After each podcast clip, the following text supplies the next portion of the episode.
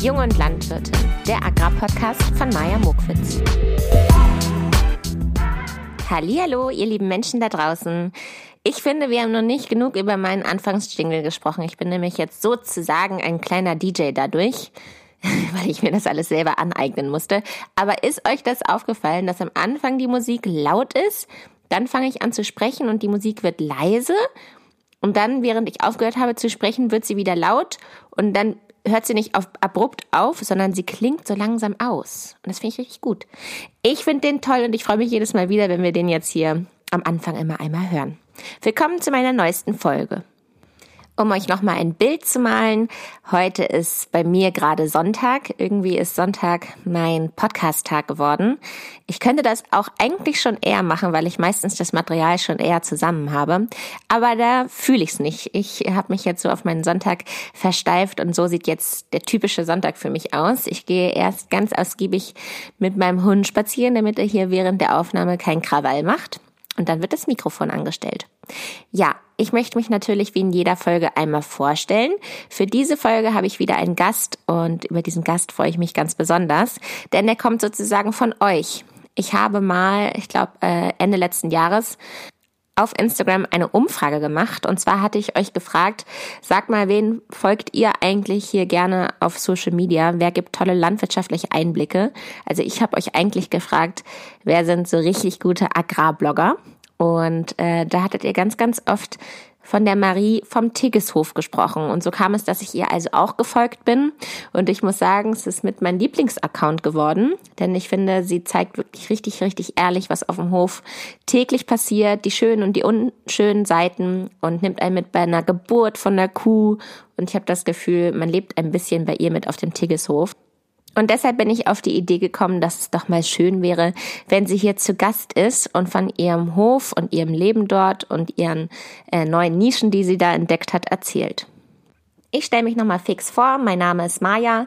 Ich habe diesen Agrarpodcast ins Leben gerufen, weil ich es spannend finde, Junglandwirte vorzustellen, äh, Nischen in der Landwirtschaft vorzustellen, mich selbst hier in diesem Podcast zu reflektieren und zu überlegen, was lerne ich eigentlich, was ist mir eigentlich in der Landwirtschaft wichtig, wo liegen eigentlich äh, die Herausforderungen der heutigen Zeit. Und ich möchte euch daran teilhaben lassen. Ich komme selbst vom Hof, bin 28 und habe im letzten Jahr eine Social Media Agentur gegründet für die Agrarbranche. Und jetzt geht's um Marie. Natürlich habe ich ganz zu Beginn äh, am Anfang des Interviews erstmal nachgefragt, hey Marie, erzähl uns doch mal genau, wer du bist. Man kennt dich ja über deinen Social Media Kanal schon echt gut. Äh, du beschreibst dich dort selber mit dem Satz, der tägliche Wahnsinn auf einem Biohof, also so beschreibst du deinen Account. Und man sieht dich dort oft mit Hühnern und Kühen, mit einer Pudelmütze in der Sonne und schwer am Arbeiten. Und äh, ich wollte gerne von dir wissen, wer steckt also genau hinter diesem Account? Wie alt bist du eigentlich? Und was machst du gerne in deiner Zeit, in deiner Freizeit? Und was hast du beruflich gelernt? So, Hallöchen. Ja, erstmal vielen Dank für dein Interesse und danke, dass ich dabei sein darf. Ich freue mich sehr und bin gespannt, was am Ende dabei rauskommt. Ja, wer steckt hinter meinem Account? Wie der Name eigentlich schon sagt, äh, hinter dem Account steckt die Marie, das bin ich. Ich bin die zukünftige Chefin auf dem Tiggeshof. Das ist ein kleiner Biobauernhof im Sauerland.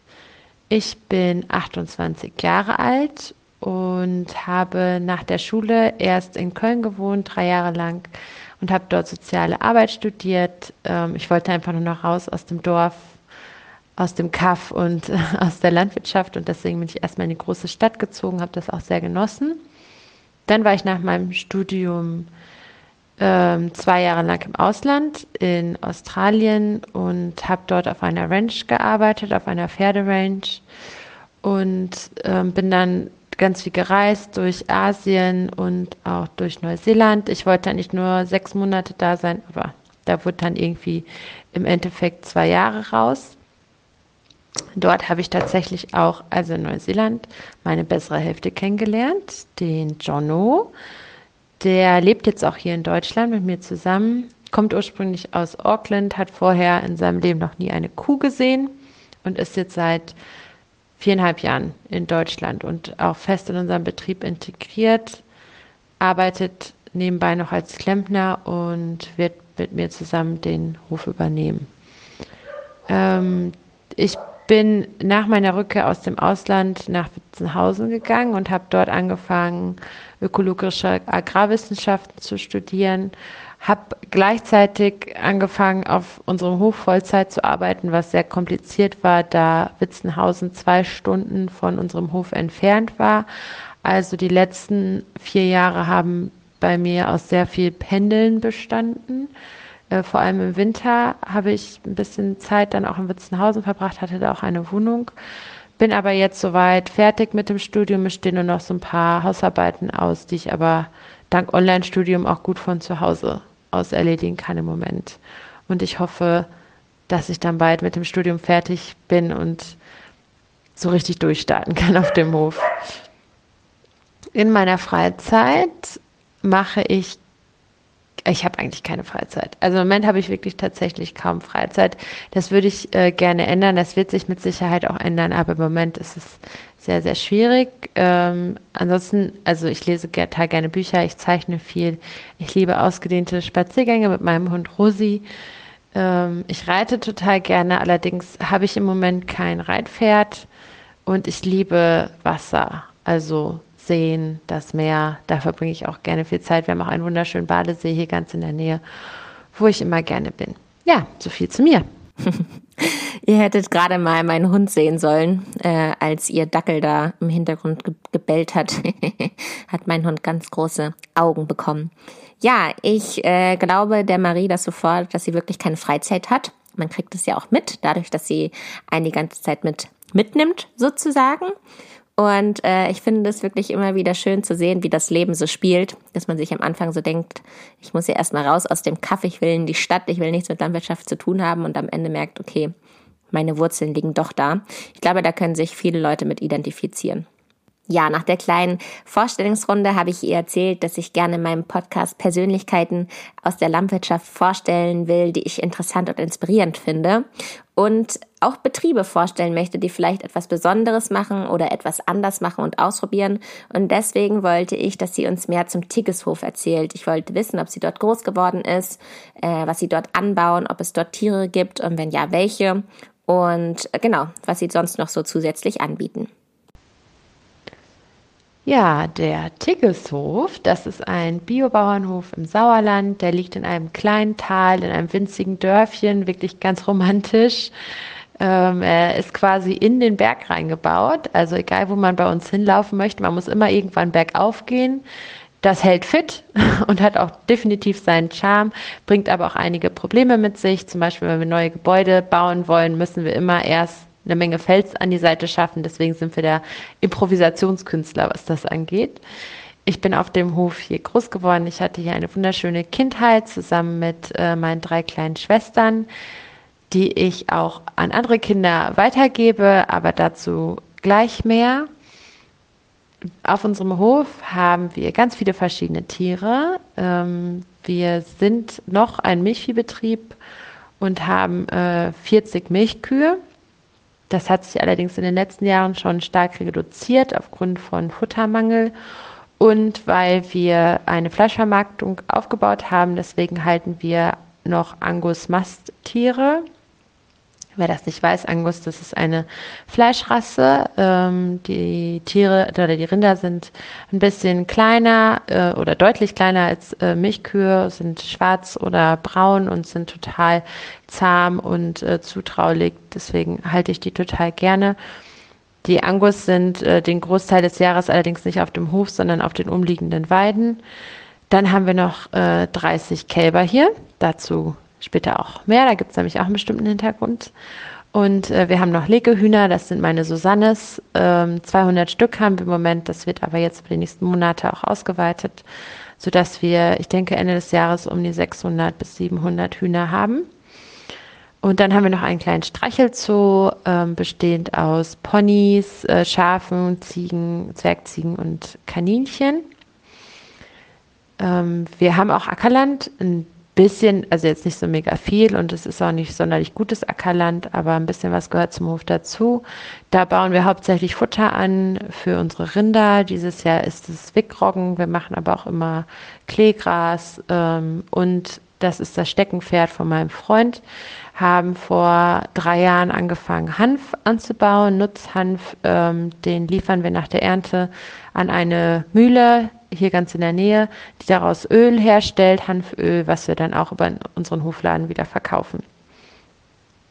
Wir bieten auf unserem Hof zusätzlich zu der normalen Landwirtschaft auch Ausflugsziele an. Ähm, wie beschreibe ich das? Also wir machen Bauernhofpädagogik bei uns. Damit haben wir vor elf bis zwölf Jahren angefangen, ich zusammen mit meiner Mutter. Damals fing das ganz klassisch an mit äh, Kindergeburtstag und Schulbesuchen. Mittlerweile außerhalb von Corona haben wir an etwa 200 Tagen im Jahr hier Veranstaltungen. Wir haben uns spezialisiert auf den Bildungsbereich, also die Aufklärungsarbeit über Landwirtschaft, über Natur und Umwelt machen. Meine Mutter ist noch äh, Waldpädagogin und macht in dem Bereich ganz viel ähm, und ist noch spezialisiert auf Senioren.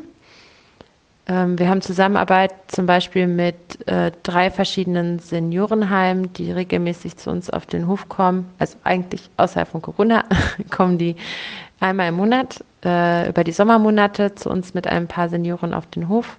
Und wir machen dann jahreszeitlich ähm, angepasste Themen und ein schönes Kaffee trinken mit den Senioren und ähm, führen unsere Ponys oder unsere Hühner zu den Rollstühlen, sofern sie denn im Rollstuhl sitzen. Das genießen die Senioren wirklich immer sehr.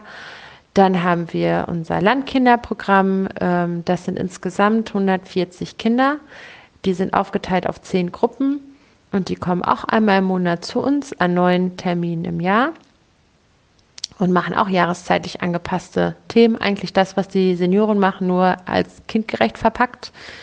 Ähm, da machen wir zum Beispiel im Sommer ähm, Willi Weizen und Greta Gerste und beschäftigen uns mit Getreide. Äh, letztes Jahr habe ich mit den Kindern dann äh, Mehl gemahlen. Also wir sind hier über die Felder gelaufen, haben geschaut, was da wächst und haben die Getreidepflanzen halt äh, benannt und den Charaktere gegeben. Zum Beispiel die Greta Gerste hat wunderschöne lange Haare und der Willi Weizen, der hat keine Haare. Äh, also der Weizen hat ja keine Grannen obendran. Deswegen hat er keine Haare. Der ist aber ganz schrecklich verliebt in die Greta Gerste und das kommt bei den Kindern sehr gut an. Wir machen aber auch manchmal nur Quatsch, zum Beispiel einen Trampeltreckerführerschein oder einen Ponyführerschein. Genau. Und dann machen wir auch äh, für Schulklassen natürlich Angebote, für Kindergärtengruppen machen wir Angebote. Ab und zu machen wir auch Kindergeburtstage. Ähm, und unser neuestes Projekt, das jetzt im August startet, am 1.8. öffnet nämlich unsere eigene kind, unser eigener Kindergarten. Der ist wirklich direkt gegenüber vom Kuhstall. Das wird ein Naturkindergarten. Das heißt, die Kinder sind ähm, den Großteil der Zeit draußen. Die bekommen einen großen Bauwagen als Schutzraum, wo sie rein können, wenn das Wetter mal nicht so toll ist. Und sonst äh, sind wir mit den Kindern im Feld, Wald und Wiesen unterwegs. Ich bin in dem Kindergarten dann angestellt, Halbzeit als Erzieherin. Und äh, noch zwei weitere Erzieherinnen arbeiten dann da Vollzeit. Das sind ungefähr 20 Kinder, die dann kommen. Und ich freue mich total auf dieses Projekt, wir sind da schon seit vielen Jahren dran und jetzt wird es endlich Wirklichkeit und ich bin schon ganz gespannt, wie das so wird. Genau, das ist unsere Besonderheit bei uns auf dem Hof, eine von vielen. Wahnsinn, oder? Was ein Betrieb. Ich könnte da Ewigkeiten bei zuhören und ich weiß, dass sie das schon gekürzt hat, damit man den Überblick behält. Ich will jetzt natürlich als allererstes wissen, wie alt darf man sein für diesen Trampeltreckerführerschein. und dann finde ich es ja ganz schlimm, dass dieser Hof ähm, zwischen Hügeln liegt und man, egal in welche Richtung man geht, immer irgendwelche Berge hochstiefeln muss. Sehe ich mich ja nicht so. Dann wäre ich ja, dann würde ich ja mir alles dreimal überlegen, ob ich jetzt irgendwo hinlaufe. Aber da hat sie schon recht, das hält einen ja auch fit. Außerdem werde ich jetzt äh, den Weizen nie wieder normal angucken können, sondern ich sehe jetzt immer Willi Weizen mit der Glatze und die Greta Gerste mit den tollen Haaren. Ihr habt es ja selber gehört. Es gibt super viele Bereiche auf diesem Hof und ich glaube, sie könnte über jeden einzelnen Bereich ganz, ganz viel erzählen. Ich hatte mich aber vorweg schon auf eine Sache eingeschossen und zwar die Kälberhaltung. Und äh, das hatte ich ihr natürlich auch gesagt, dass ich möchte, dass der Fokus da liegt, also auf diesem Thema liegt. Und deswegen hatte ich ihr nochmal gesagt, dass ich äh, ihren Account so wertschätze, weil sie erstens so authentisch ist und zweitens die Themen so erzählt, dass man es auch als Nicht-Landwirt versteht. Und sie redet so ehrlich darüber und macht darauf aufmerksam, was ihr selbst am landwirtschaftlichen System noch nicht gefällt. Und jetzt hören wir ihr mal zu, was ihr denn nicht so gefällt und ähm, genau, wie sie das Ganze so einbettet. Ja, vielen Dank für das Lob. Das äh, freut mich sehr zu hören, dass du äh, meinen Account so magst ich denke, es ist einfach wichtig, dass man äh, nicht nur die schönen Seiten zeigt, sondern auch mal zeigt, was nicht so schön ist oder auch mal deutlich macht, wo der Schuh drückt, weil oft finden wir Landwirte auch die Sachen gar nicht so toll, die äh, in der Öffentlichkeit angezweifelt werden an der Landwirtschaft. Und das sollte man, denke ich, auch dann laut sagen, dass einem das selber nicht passt.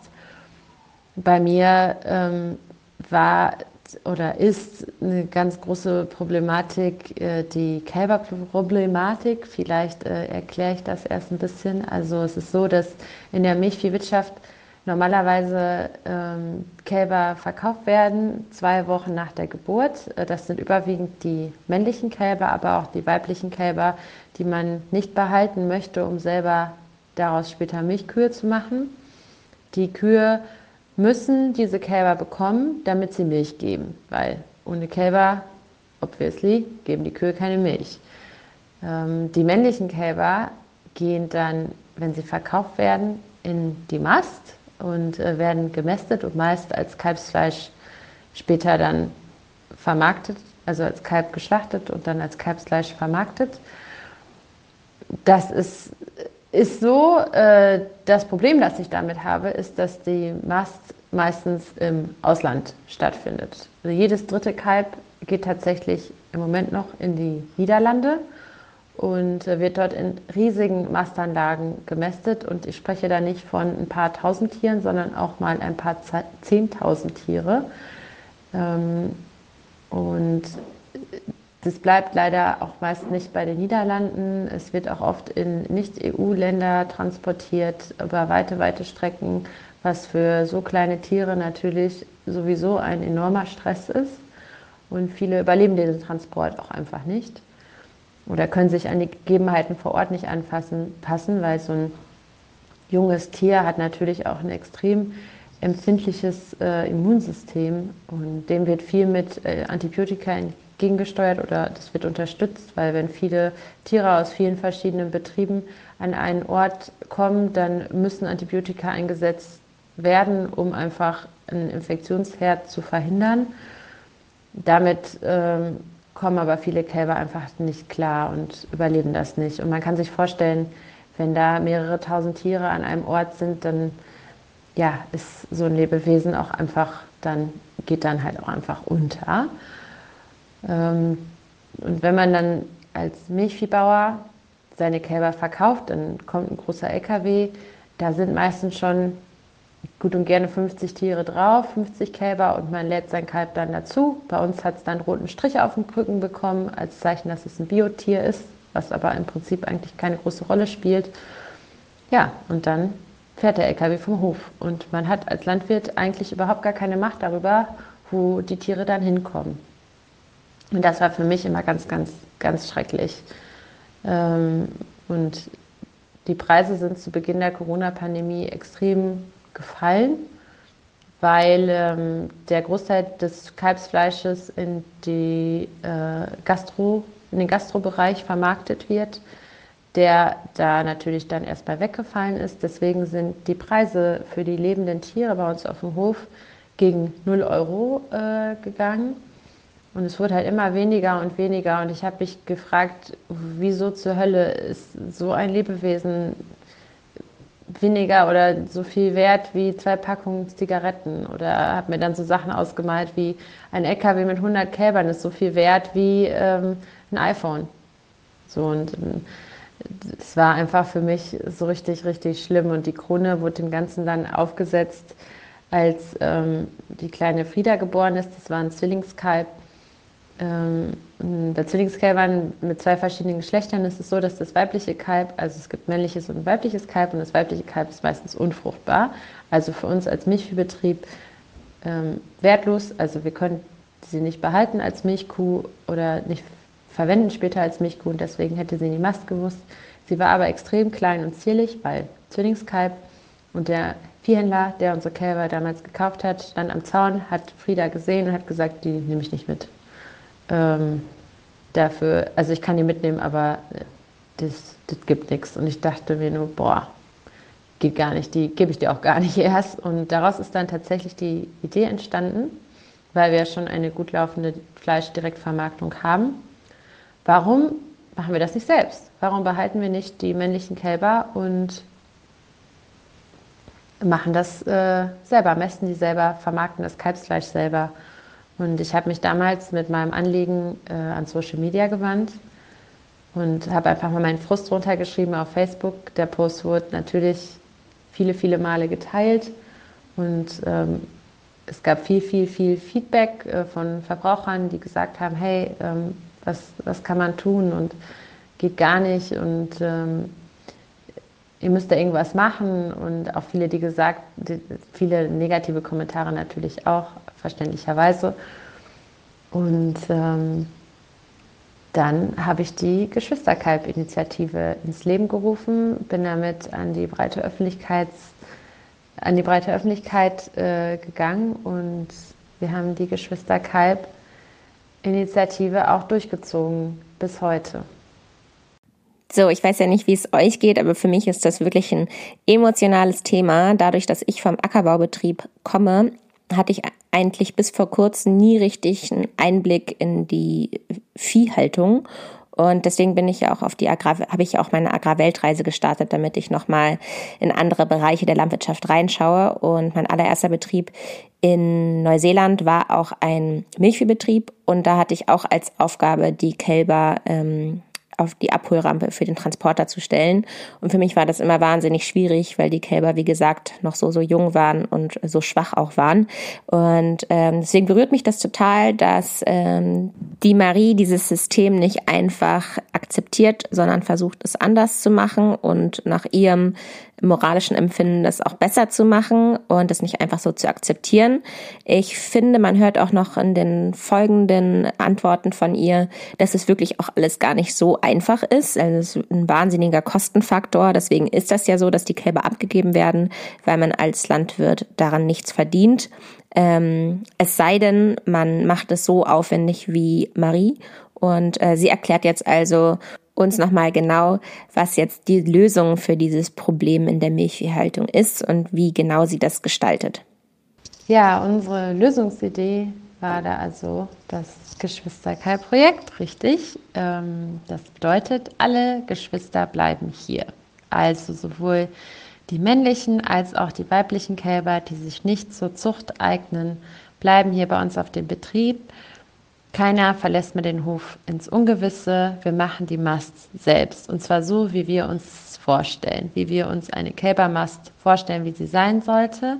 Das bedeutet bei uns, dass die Kälber kuhgebunden aufwachsen, also dass sie direkt an der Kuh trinken, am Euter trinken. Das machen wir entweder mit der Mutterkuh, also dass die Kälber an der Mutter saufen oder dass sie an einer Amme saufen können. Das ist ganz tierindividuell. Ich werde so oft nach einem System gefragt, das wir da haben, aber wir haben da kein wirkliches System. Ich habe jetzt gerade einen neuen äh, Kälberstall gebaut oder habe in unseren Kuhstall, ich habe ja am Anfang schon gesagt, wir sind Improvisationskünstler, was Gebäude angeht.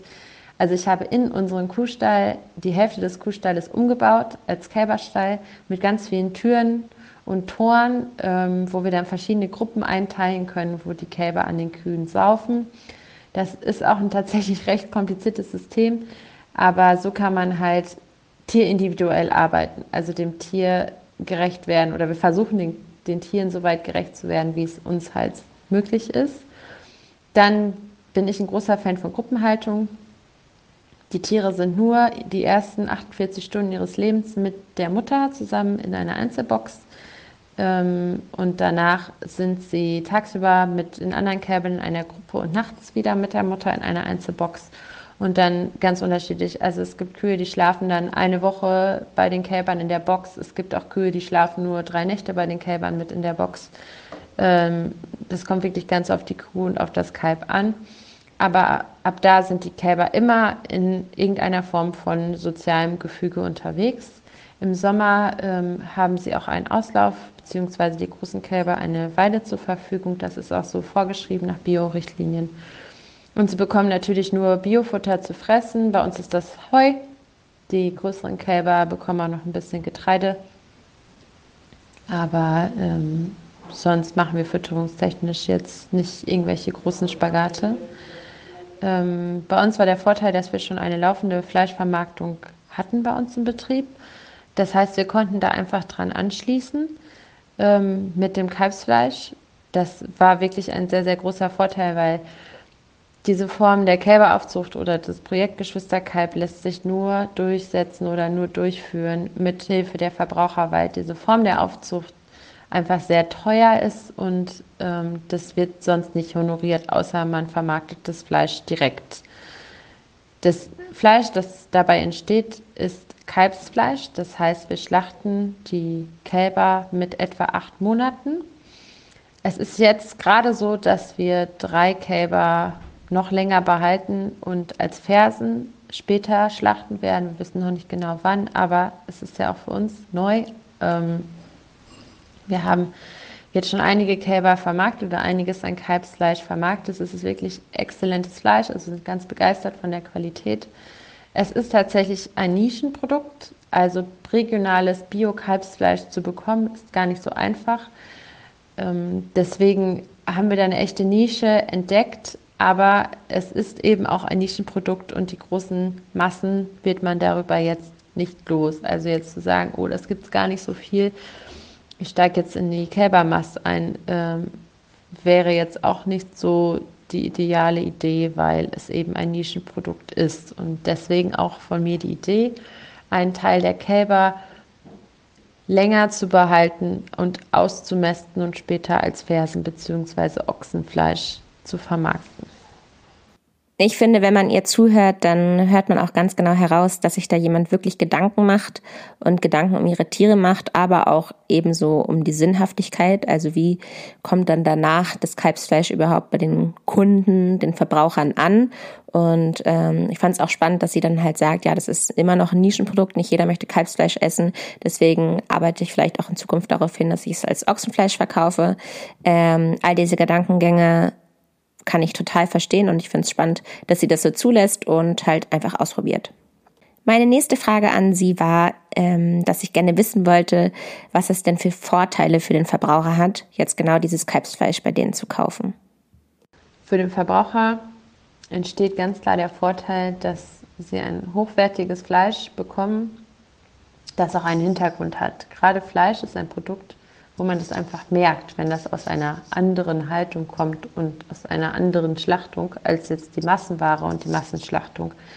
Fleisch setzt sich da in der Qualität sehr ab und das, jeder, der schon mal direkt vom Hof ähm, Fleisch gekauft hat, ist da mit Sicherheit mit mir einer Meinung. Man schmeckt da wirklich extrem den Unterschied. Dann hat man als Verbraucher einen regionalen Bezug. Im Moment vermarkten wir das Fleisch nur hier in der direkten Umgebung, in der Region.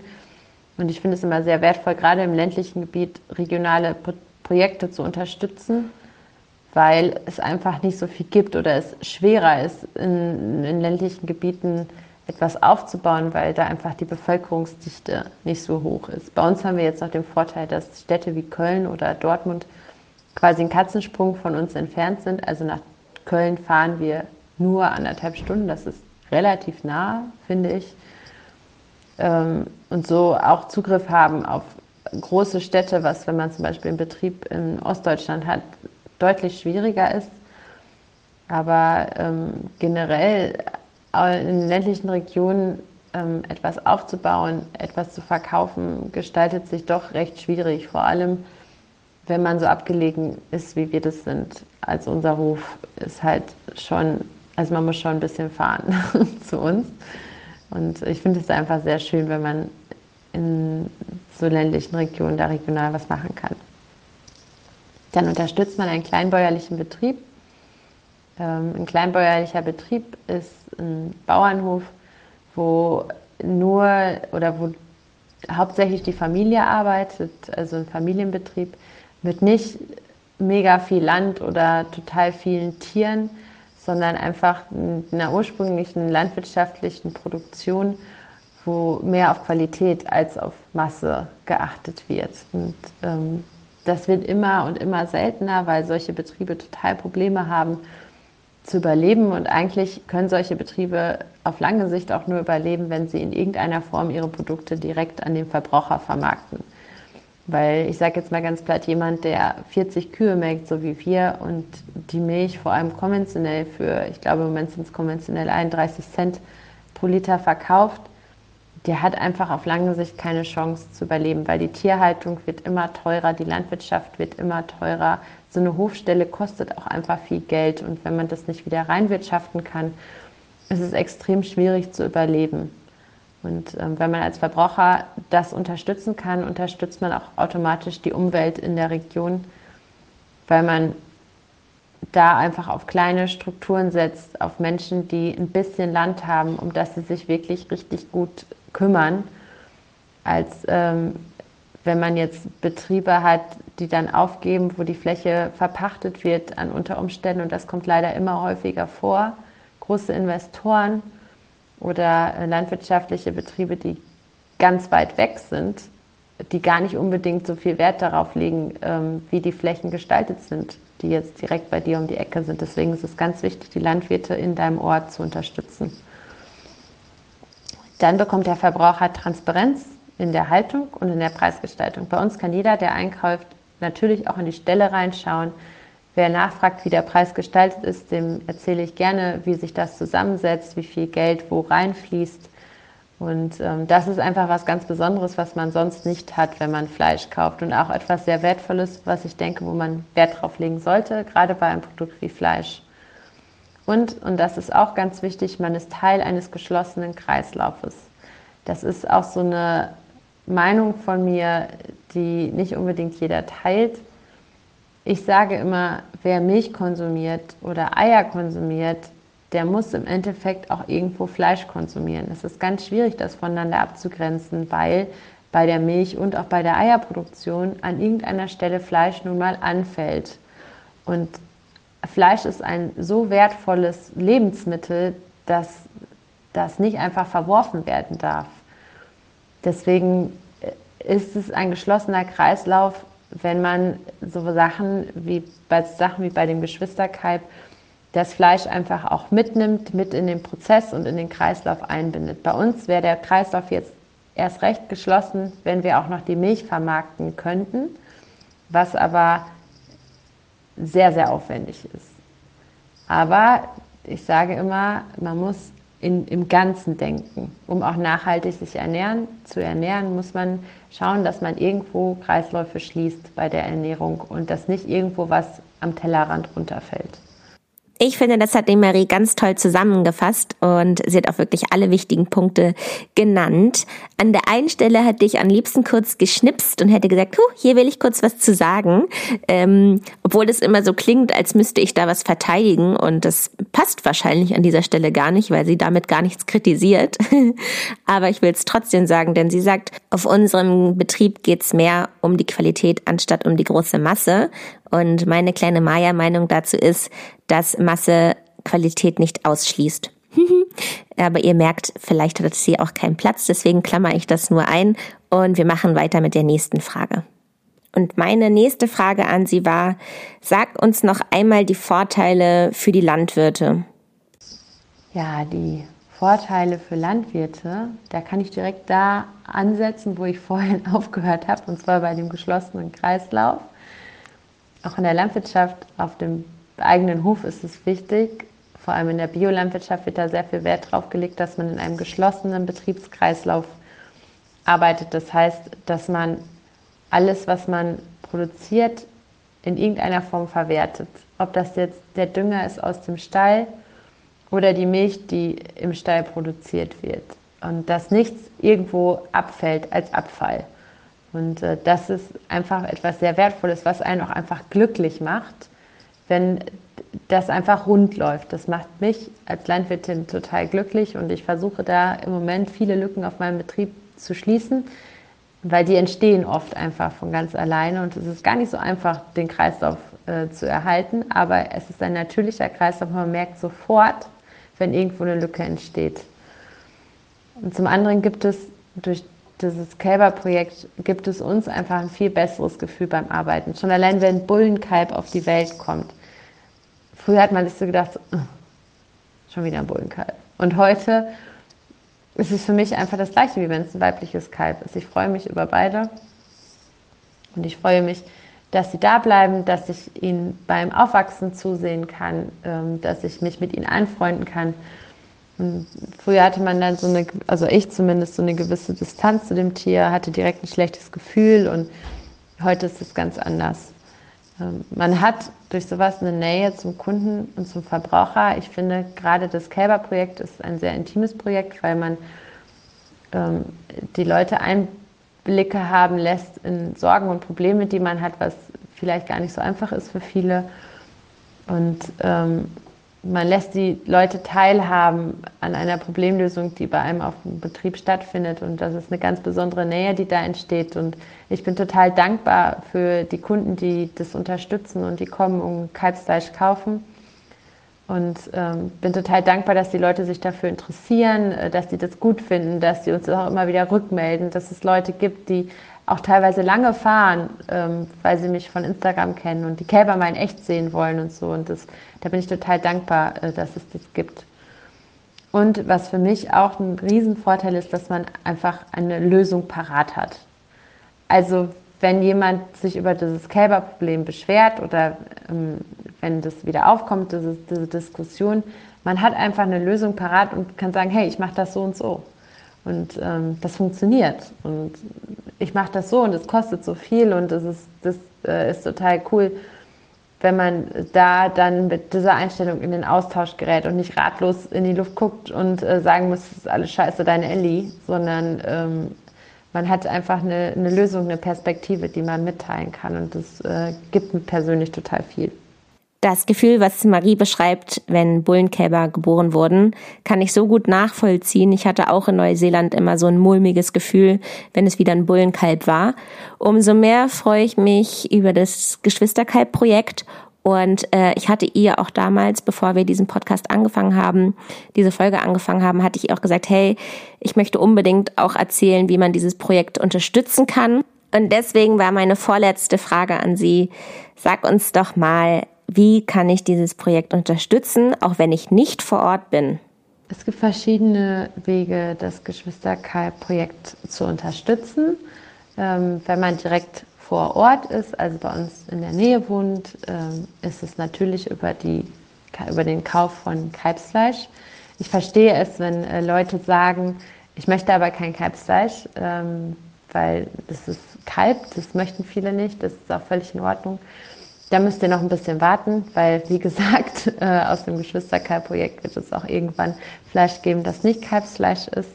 Ansonsten, ähm, und das ist vielleicht auch interessant für Leute, die nicht hier vor Ort sind, haben wir das ein Gutscheinsystem eingerichtet. Also man kann einen Kalbsfleisch-Gutschein kaufen und kann den halt später dann einlösen oder halt eben auch nicht.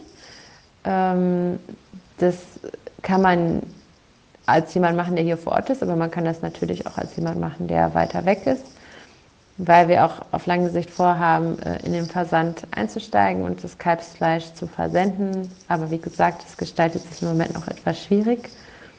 Und dann haben wir eine ähm, Seite auf Spreadshirt erstellt, das ist auch auf unserer Webseite verlinkt, wo man Shirts, ähm, Tassen, Cappies, Mützen und sowas alles mit dem Geschwisterkalb-Logo äh, äh, erwerben kann und ein Teil von dem Erlös äh, geht auch direkt weiter an uns und unterstützt das Projekt auch auf diesem Weg und gleichzeitig kann man damit vielleicht ein bisschen Werbung machen, Gespräch anstoßen zu dem Thema und ähm, ein bisschen aufklären in seinem Umfeld. Genau, und auf diesem Weg war es uns auch möglich, weil, also die Kälber essen ja erstmal, also trinken erstmal acht Monate lang Milch, bevor wir das erste Kalb schlachten konnten. Und ähm, das war am Anfang sehr, sehr, sehr teuer für uns, weil ich mich natürlich mitten in der Kalbesaison dafür entschieden habe, das zu machen. Und wir ähm, 19 Kälber durchgefüttert haben, acht Monate lang, ohne irgendwas zurückzubekommen, was sehr teuer ist. Ähm, und das war uns nur möglich dadurch, äh, dass Leute hingegangen sind und sich so einen Gutschein vorab gekauft hatten, also quasi das Fleisch gekauft hatten, bevor das Tier ähm, im Schlachthof war. Und auf diesem Weg war es uns möglich, das überhaupt zu machen. Das war auch schon meine letzte Frage zum Geschwisterkalb-Projekt. Und an dieser Stelle möchte ich eigentlich schon direkt meinen Wunsch äußern. In jeder Podcast-Folge wünsche ich mir hier gegen Ende was. Und ich möchte mir wünschen, dass wenn man gerne Fleisch isst, dann kann man sich mal umschauen, welche Projekte gibt es vielleicht in meiner Region, haben sich dort vielleicht auch schon Landwirte ähm, besondere Projekte ausgedacht, die es verdient haben, unterstützt zu werden. Und äh, ich hoffe, dass man ein Gefühl dafür kriegt, wie wertvoll unsere Lebensmittel sind und vor allem unser regionales Fleisch. Da das hier ja der Jung- und Landwirtin-Podcast ist, gehört es für mich dazu, dass ich die Frage stelle, sag einmal, wann war für dich eigentlich klar, dass du Landwirtin werden möchtest? Und natürlich habe ich das auch Marie gefragt. Das ist in der Tat eine sehr gute Frage. Ich denke, das ist mir im Ausland irgendwann bewusst geworden. Also ich wollte ja nicht, partout nicht, ich wollte in der Großstadt leben, ich wollte Sozialarbeiterin sein. Ähm, ich wollte auf gar keinen Fall äh, den Hof übernehmen und äh, Landwirtin sein, aber irgendwo im Ausland ist mir dann bewusst geworden, das ist kompletter Bullshit. Ich bin eigentlich tief im Herzen doch Landwirtin und ich bin so froh, dass es so gekommen ist und äh, kann auch mein früheres Ich überhaupt nicht mehr nachvollziehen, wie ich überhaupt auf die Idee gekommen bin, es nicht sein zu wollen. Habe in den letzten Jahren auch so unglaublich viel dazugelernt und ich kann mir auch nichts anderes mehr vorstellen. Ich bin, ich bin total gerne Landwirtin, weil es, ich einfach diese Arbeit in und mit der Natur total genieße. Alles, was draußen passiert, ähm, hinter den Fenstern vom Haus, ist so wichtig. Das ähm, ist das Elixier unseres Lebens und es macht mich total traurig, wie wenig Bezug viele Menschen dazu haben, ähm, wenn dann im Radio, wenn wir jetzt mitten in der Dürre sind zum Beispiel und ich total verzweifelt bin, weil einfach alles verbrennt. Und im Radio heißt das schon wieder super Wetter, alle an den Badesee. Und ähm, da, da, möchte ich am liebsten heulen, weil es ist einfach unsere Lebensgrundlage und ich bin total dankbar, darin arbeiten zu können und auch mein eigenes Stückchen Land zu haben, auf dem ich ein bisschen was anders machen kann und es so gestalten kann, wie ich denke, äh, dass es richtig ist. Und ich bin auch total dankbar, diesen Weg gegangen zu sein, so viele Menschen mitnehmen zu können auf dem Hof und eine Begeisterung oder meine Faszination für die Natur da teilen zu können. Dafür bin ich dir auch sehr dankbar, dass du uns da mitnimmst und wir so viel von dir lernen können. Mir persönlich tut das ja immer ziemlich gut, in die Viehhaltung reinzuschauen und auch in die ökologische Landwirtschaft reinzuschauen, weil ich ja von einem konventionellen Betrieb komme. Und ja, ich bedanke mich, dass du hier warst. Ich fand es ganz, ganz spannend mit dir. Und jetzt darfst du ähm, hier nochmal abschließende Worte finden. Ja, danke, dass ich dabei sein durfte. Es war total cool, eine total spannende Erfahrung. Hat mir auf jeden Fall sehr viel Spaß gemacht. Ähm, was möchte ich noch loswerden? Ja, vielleicht an den Zuhörer danke, äh, dass du bis hierhin zugehört hast, dass du dich für das Thema interessierst und ich hoffe, ich konnte dich ein kleines bisschen inspirieren oder habe ein bisschen was verändert bei dir oder habe dich so ein bisschen zum Nachdenken gebracht. Auf jeden Fall tausend Dank, dass du bis hierhin zugehört hast. Und bis dann. Von mir auch ein bis dann. Bis zur nächsten Woche. Tschüss.